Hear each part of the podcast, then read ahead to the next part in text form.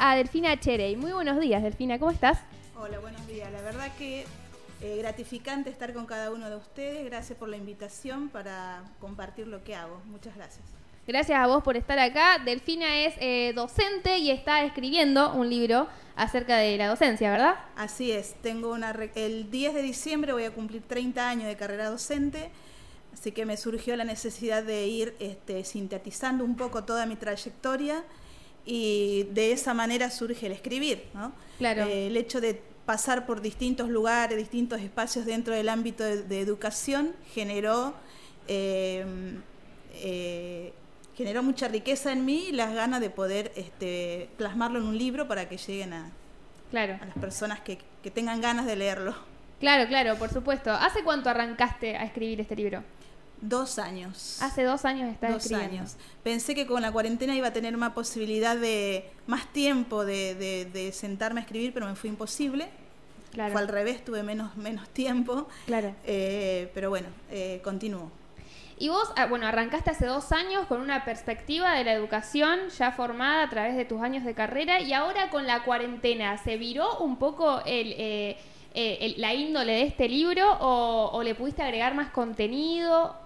Eh, no, creo que, y estoy casi convencida que se viró bastante, eh, porque eh, la llegada de la pandemia a, nivel personal me hizo cambiar totalmente la mirada sobre la educación. Si bien yo ya tenía mis grandes dudas del sistema educativo, venía cuestionándome sobre el sistema y mi propia práctica dentro de ese sistema, que veía que a jóvenes, adultos y niños muchas veces ya no encontraban respuesta en la escuela a sus necesidades. Claro, claro, claro. Eh, y, este libro que estás escribiendo, lo estás haciendo en este momento, eh, ¿a, qué personas va dirigido? ¿Va dirigido al alumno o va dirigido al docente? Al docente. Al docente. Al docente, porque em, yo me autoevalúo y cuestiono. Claro. Mi práctica, eh, justamente, sobre el sistema bajado del gobierno, ¿no? Nosotros los docentes tenemos que realizar lo que el gobierno baja, estemos o no de acuerdo. Después otra cosa es dentro del aula cómo lo trabajamos. Ahí está la riqueza. Entonces, digamos, es la autoevaluación crítica, el ida y vuelta, y me encantaría que realmente sean para los docentes, para que todos podamos ir creciendo en esa autoevaluación y autocrítica. Claro, claro, está, está perfecto. Vos eh, dijiste recién que ahora vas a cumplir 30 años eh, de, trayectoria. Eh, ¿Trabajás acá en Funes? Trabajé en Funes. Sí. Yo soy docente titular de hace 25 años en una escuela en Rosario, en eh, un barrio Com, que en un asentamiento que está Travesía y Juan José Paso. Sí. Este, por eso traigo acá a colación la huipala, que es el emblema de los pueblos originarios. Este, bueno, ya sabrán que cada color tiene su significado y todo eso. Y durante la tarde yo me autodenomino maestra golondrina, porque voy a diferentes escuelas y a diferentes realidades para conocer eh, la educación en diferentes ámbitos, no solamente en uno. Y recoger riquezas dentro de esos ámbitos. Y en FUNE estuve en la 1061. Sí. Ahí estuve trabajando. Estuve cinco años en FUNES. Claro. ¿Sos docente de primaria? primaria. Claro. Estuve en la, en la secundaria como profe de, uy, de EDI. Sí. Em, un par de años, pero bueno, después tuve que hacer un, otra, otra carrera como para continuar y en realidad me gusta mucho la primaria. Bueno, antes que nada te saludo, buen día Delfina, estoy encantado, estamos encantados de que estés acá, TikTokers, te damos la bienvenida. Gracias. Y no, y la verdad que me encanta esto porque muchas veces, por ejemplo, hoy lo que yo veo hoy en día al menos, muchas veces uno por ejemplo, yo tengo, yo tenía, yo fui un pésimo alumno realmente. Me llevo muchas materias en la secundaria. Y la verdad que es porque también, entre mi vagancia, que obviamente no la voy a dejar de lado, yo por ahí, yo con algunos profesores me sentía que, sentía que aprendía, sentía que interactuaba conmigo realmente, y otros sentía que me decían, mira, haz este ejercicio, este ejercicio, este ejercicio, y arreglate. Y, y es como que realmente algo como se dice de es algo natural tener ser docente, es algo que se tiene que sentir y que por eso se estudia. y que por ahí vos intentes transmitir también esto en el libro, que por ahí para que el- no sea docente porque te queda, no te queda otra, porque realmente querés serlo. Claro. Exactamente. Yo cuando vos contás esto, bueno, me traen muchas cosas en, eh, me trae muchas cosas en la mente, ¿no? Yo tampoco fui una buena alumna, te cuento. y no quería ir a la escuela. Yo en primer Claro. grado lloré todo el año, imposible. Bueno, eh, cuando elegí la carrera la elegí no convencida. Yo Claro. me enamoré cuando empecé a trabajar. Sí. Claro. Cuando empecé a trabajar y empecé a conocer el mundo escolar, me encantó. Y es por eso que día a día eh, busco nueva forma y desesperadamente trato de, de tener este contacto fluido con, con- con el chico o la chica que, que está en el salón o con el que le cuesta más. Claro. En más, te voy a contar una anécdota. Cuando estaba en el secundario, justamente con los adolescentes, a mí me gusta mucho trabajar con eh, chicos eh, problemáticos, como lo Claro. autodenominan o lo etiquetan, ¿no? Sí, sí. Y un día estaba, yo nunca me siento, camino, camino, camino, y escucho en un grupito de chicas que dice, esta profe siempre eh, los prefiere a, lo- a los que peores se, Se portan. Mm. Y yo me dice que no escuché, por supuesto, ¿no? pero eso fue muy importante para mí porque me dejó una gran enseñanza.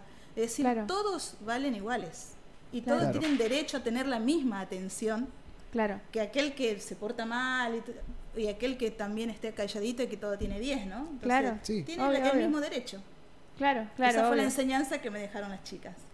Claro, y, y por ahí el tema de, de- de ese chico que, que- que se porta mal o algo, ¿tuviste por ahí la oportunidad de, de- cambiar eso? O, o decir, no sé, no era una cuestión de que se portaba mal porque, porque no sé, porque era maldito, porque No, le no. gustaba. No, no, Eh, ningún Era chico es cuestión de, claro, Siempre que hay algunas actitudes es que es un llamado de atención, algo le está claro, pasando. eso.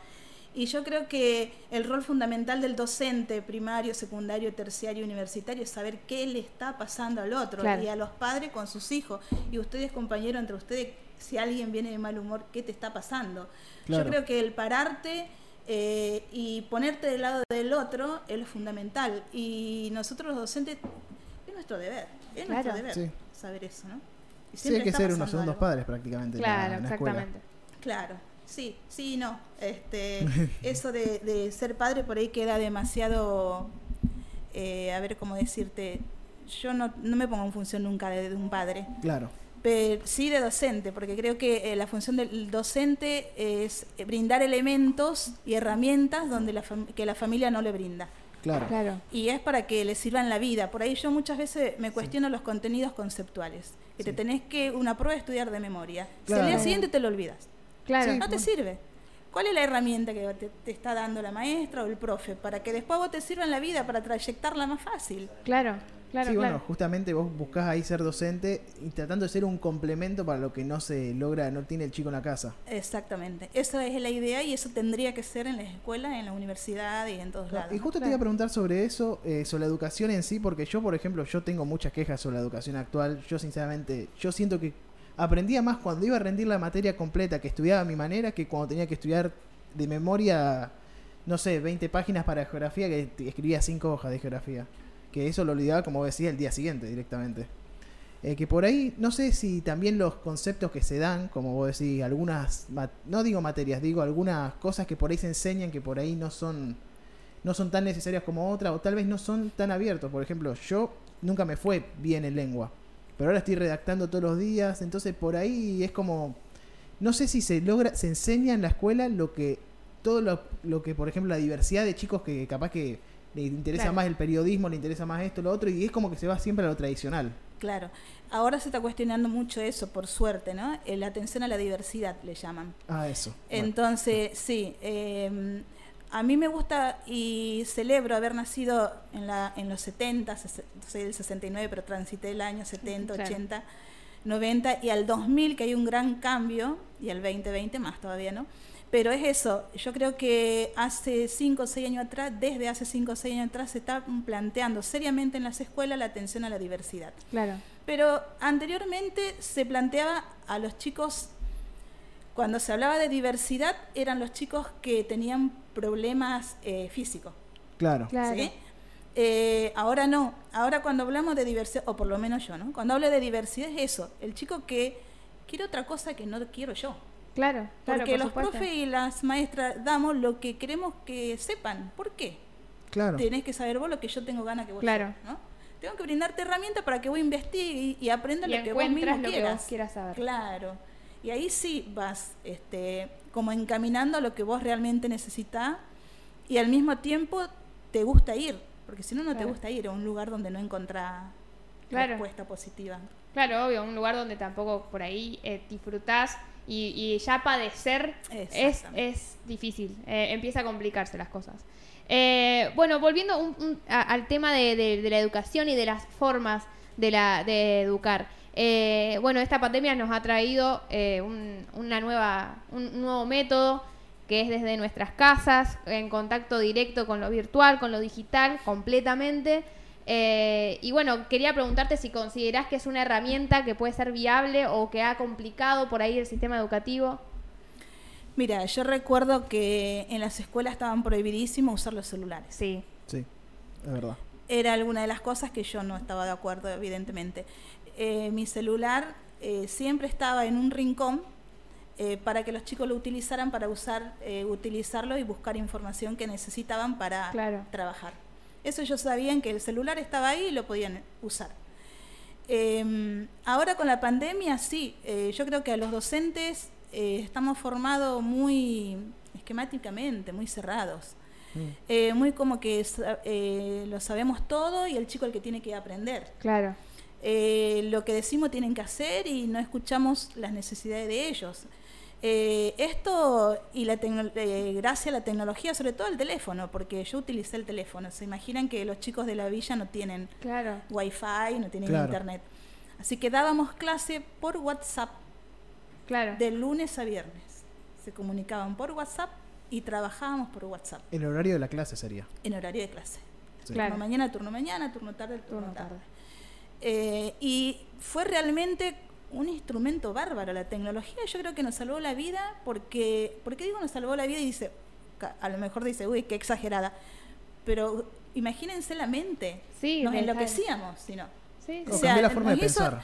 llegar a nuestra familia que estaban lejos y Claro. no los podíamos ver, eh, a los chicos que no los podíamos ver y nos podíamos comu- comunicar diariamente, saber de ellos, saber de su familia, o la misma familia que se comunicaban con nosotros, mire señor, estamos con COVID, Claro. eh, no se va a eh, conectar hoy, bueno, un montón de cosas que gracias a la tecnología, que antes la escuela mm, no le daba espacio, tuvo que dar sí o sí. Claro, Se hubo una, un, un cambio Un cambio. radical, totalmente. claro, claro, claro. Eh, y bueno, recién eh, decías, eh, me quedó una, una frase en la cabeza que de lo que baja de- del, del Ministerio de Educación es lo que ustedes tienen que enseñar. Eh, ¿Crees que eso ya quedó un poco desfasado en el sentido de decir, bueno, estamos aprendiendo lo que nos aprendían nuestros padres hace quizás 20, 30 años atrás? Totalmente, 100, 100 años atrás. Claro. Totalmente, totalmente. Yo creo que la generación de ustedes y lo que ahora vienen es muy diferente y después de la pandemia va a haber un cambio, sí o sí, y el que no quiere se quedará, el que, el que no quiera, digo, abrirse mentalmente se quedará y lamentablemente no aportará en el crecimiento positivo de, de, de los chicos. Y Claro. va a ser lamentable, pero yo creo que los docentes sí o sí nos tenemos que abrir la mente y pensar que la mm, tecno- tecnología llegó para quedarse y tenemos que aprender. Muchos docentes no sabemos utilizar la tecnología, Claro. porque en más hay escuelas que exigen a los docentes planificar en carpetas Claro. eh, a mano, con a puño. Claro. Claro. Ni claro. siquiera decir, eh, Bueno, le- te- claro, eh, te hago en la compu, lo imprimo y te presento el proyecto, el trabajo, ¿no? Claro. Era a mano, todavía trazado con Claro. línea de colores. Claro, claro, exactamente. Ya, Claro. ¿viste? Sí, por ahí yo lo que veo es que por ahí la, como vos decís, no se está actualizando tampoco el, eh, no sé cómo se dice, el- los planes que, Sí, el- plan de el- estudio, el sí, el plan de plan de estudio. Que por ahí nosotros, por ejemplo, yo tenía computación en, en primaria y en, en la secundaria pasó a llamarse educación tecnológica. Explicando un poco más. Claro. Yo me pasaba jugando al juego Haciendo del lo mismo Claro. que Sí, hacía me la pasaba jugando al juego de, las- de los fu- cabezones, jugando al fútbol ahí Claro, uno contra uno. No, aprendí nada yo, sinceramente. Y realmente no te, no te enseñan, tal vez no solamente con computación, capaz que con otras materias, no, no se está incursionando más a la tecnología Así de la es. manera que se debería. Exactamente. Sí, sí, totalmente. En más, hay una materia que se llama tecnología. Claro. Claro. Y bueno, eh, se tendría que dar la utilización de diferentes eh, herramientas y todo eso, lo que sea tecnológico, ¿no? Claro. Y bueno, Eh, eh, es- no puedo hablar. Es así. Es No así. puedo hablar. Una, una vez Yo doy alguien- lengua, entonces lengua y ciencias Claro. naturales. Entonces, viste, eh, por ahí yo creo que los maestros y las maestras de lengua tenemos un gran compromiso que, que puedan leer y escribir con el objetivo de que puedan interpretar. Claro, Claro. exactamente. Sí, que al final después repiten como loros. Exactamente, que es necesario para la interpretación, eso sí, el código lingüístico, una vez una lectura, una buena lectura para que se pueda interpretar. Después hay distintos tipos de lecturas, porque no es nomás la letra, Claro. Claro. hay imágenes, sonidos, vos podés cerrar los ojos y escuchar un sonido y sabe que está la música, o un Claro. instrumento, entonces toda la interpretación de eso, ¿no? Claro. Claro, Yo se me acuerdo hace unos años que se hablaba de que habían hecho como un, un examen a gente graduada de hace un par de años para ver el nivel de conocimiento que tenían en lengua, matemática, no sé qué otra materia más, para ver cuánto, se, cuánto habían aprendido en la secundaria. Claro. Y creo que de, ma- de lengua habían aprobado como el 40-35% y de matemática un 80 y pico no había aprobado. Claro, sí, sí. Yo no sé, por ahí pero la- fue en sexto sí. grado, esto que me, me recordás vos, eh, el año pasado, el anteaño, se hizo dos o tres años de seguido a sexto grado, se le hizo esa prueba. Claro. Sí, sí, sí. Pero es una- para mí no tiene sentido. o sea, Claro, no- porque por no es ejemplo, en lengua es como que te hacen leer todo el tiempo, escribir, y en matemática como que te, te enseñan como que la matemática es de solamente fórmulas y de Claro. seguir un pas, seguir los pasos siempre iguales. Y realmente te tiene que interpretar la matemática, por ejemplo. para poder resolver situaciones problemáticas tenés Porque que no, interpretar. no van a ser dos problemas iguales. Exactamente. Claro. Y, y vos como, como docente, una vez una persona me dijo cómo puede ser que un, que un abogado a través de, lo- de los, sus años de carrera se tenga que estar formando constantemente porque las leyes cambian, o un doctor también, y un profesor eh, no. Mm. ¿Crees que, que- también eh, es parte de, de- la trayectoria de un profesor en decir, bueno, me voy a poner a, a- ver esto para poder enseñarlo de la mejor manera posible o, y implementar los, los nuevos sucesos, poner como la tecnología? No, no, totalmente. Yo creo que eh, el docente tiene que tener una capacitación permanente, sí o sí. Eh, si no, caemos en esto que tenemos ahora. Claro. La realidad de ahora es esa. De la tecnología, de decir, bueno. Sobre la tecnología y sobre otros aspectos también, sobre, como él dice, la enseñanza de la matemática, la enseñanza de lengua, de las ciencias. Eh, son cosas repetitivas o bien desde la misma institución te van marcando. A vos te dicen, mira, así me tenés que planificar y yo no tengo ganas de planificar así. Claro. O sea, claro. no tengo ganas de repetir modelos porque yo no creo en los modelos. Claro. Claro, yo Creo tenía- que cada sí. uno es diferente y puede interpretar el mundo de diferente manera. Voy a conectar rápidamente una anécdota. Eh, estaba trabajando por, mm, por eh, WhatsApp con un chico de, con los chicos de sexto grado y bueno sale un video donde veían eh, donde un nene de un determinado lugar del, co- de- del mundo mandaba una carta a otro, ¿no? Claro. Entonces él decía, este es mi mundo, bueno, entonces era, ¿qué mundo tienen ustedes ahora o cómo es su mundo? Y uno de ellos dice, el mundo es, es uno solo, Claro. es este, y me manda el dibujo del mundo, ¿no? Mm. Entonces. ¿cómo eh, no le brindé ningún tipo de herramienta a ese Claro. chico para que abra, vuele, imagine Claro. Y, y crea y vaya contando su propio mundo? O sea, Claro. eso es, este, es error, terrible error, ¿no? Del docente, Claro. en este caso mío. Claro, claro, claro. Y a partir de esos, de esos errores uno va aprendiendo. Uno para- aprende de los errores Claro. continuamente. Eso es lo que continuamente va a estar en el libro. Claro, los errores y aprendizaje ¿no? De- desde el ámbito del, del docente. claro, perfecto. Para ir eh, cerrando ya un poquito, ¿qué le podés eh, recomendar a ese padre de ese chico que, que por ahí le cuesta que el, el nene se conecte o que haga la tarea? Eh, eh, ¿Tenés algún, alguna recomendación, algo que vos puedas decir? Bueno, mira, puedes No. optar por esta opción para que, el- Sí. para que el Yo chico justo se tenía enganche. que, quería enlazar una pregunta así, con, Claro. relacionado a eso. Ahora después, cuando responda eso, después te la digo. ¿Qué mensaje le doy al padre? Claro, Mira, eh, es difícil. Es difícil porque cada familia tiene su propia realidad. Eh, por ahí los padres están trabajando y los chicos en los horarios están en los horarios de conectividad están solos sí, y un niño siempre necesita de un adulto. Sí. El niño no es un irresponsable porque Claro. todavía no creció. Sí tenemos que darle herramientas para que crezca en la responsabilidad. Claro. Pero para eso tiene que haber un adulto. Y en este caso estaban los docentes, pero a través de la conectividad. Claro, y por ahí era muy difícil eso, ¿no? Y después a que le cuesta hacer la tarea. Y yo creo que la tarea a ningún chico le gusta hacer. No. Eh, claro. sí, sí me parece que eh, decirle que lo haga, lo tienen que hacer. Porque así cuando uno es adulto y algo que no le gusta hacer y tiene que hacer, lo hace igual. Claro, O sea, en la Claro. vida es así. La vida Sí. siempre va a haber cosas que no te va a gustar, pero lo tenés que hacer, igual. Sí, o sea, no nos queda otra. Y esa es parte de la responsabilidad y de ser eh, comprometido con la ciudadanía. Claro, exactamente. Entonces, eh, me parece que al papá y a la mamá le tengo que decir, miren, siéntense con mucha paciencia y que haga la tarea. Claro. Porque en realidad los padres tienen que poner límites. Claro, exactamente. Los límites lo encuentran en los padres y, y después en, en la escuela. En la escuela, exactamente. Claro, y la pregunta que yo tenía que hacer, bueno, justamente tenía que ver con los chicos que eso que te hacen renegar, no solamente en casa, también en la escuela, que vos para poner lo ves así, eh, dibujando en, el, en la mesa o lo que sea, que no está prestando atención a la clase, para vos tiene que ver eso también con la, como antes lo dijiste, no me acuerdo cómo le cómo dijiste el nombre, la diversidad de...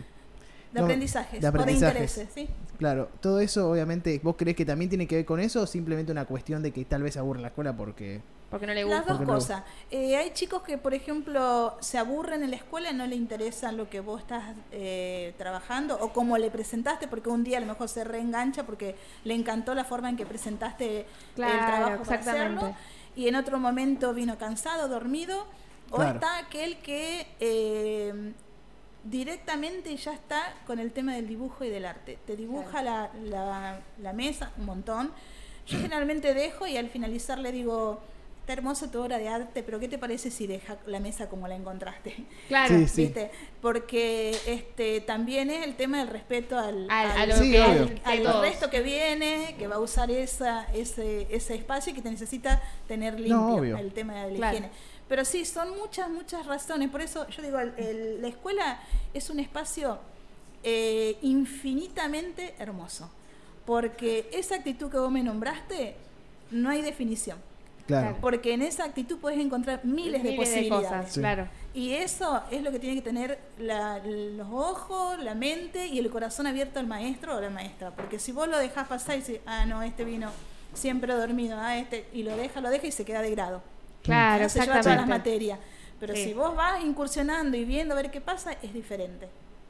Así es, ¿eh? Eh, Bueno, Delfina, muchísimas gracias por venir. ¿Para cuándo más o menos vamos a tener tu libro? ¿Ten- ¿Tenés idea? Y yo espero 22-22. 22-22. Espero. Perfecto. Y Bueno, el primer lugar donde traeré va a ser acá, para que ustedes Bueno. lo puedan sortear, Sí. lo puedan... Así es. Sí, ¿eh? Ahí, ahí justo me había Prometo. mandado Mati. Prometo. No somos, sí, prometo. no somos docentes, pero la verdad que yo me quedaría charlando toda la tarde de esto. Sí, la verdad que sí. Bueno, yo tengo contacto directo con, con los docentes, mi hermana es docente y, y- y me encanta saber de este tipo de cosas, más que nada porque yo soy estudiante, eh, todos aquí somos estudiantes y está bueno también tener la perspectiva del docente para, para entender, ¿no? Entender cuando no se conecta bien la llamada, cuando no entienden.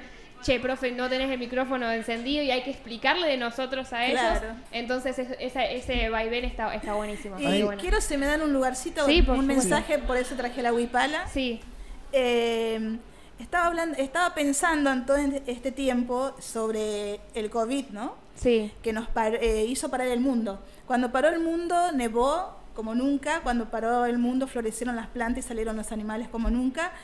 Y los pueblos originarios son los que nos enseñan a cuidar la Pachamama, la madre tierra, la madre naturaleza. Eh, y creo que en ello está la sabiduría de poder eh, sostener nuestro planeta y no ser egoísta de, de maltratarlo nosotros y de querer sacar los recursos naturales solamente para nosotros sin pensar en los que vienen más adelante. Claro. Eh, entonces, bueno, yo eh, mi respeto infinito a los pueblos originarios y a todo lo que significa para ellos lo que es la madre tierra.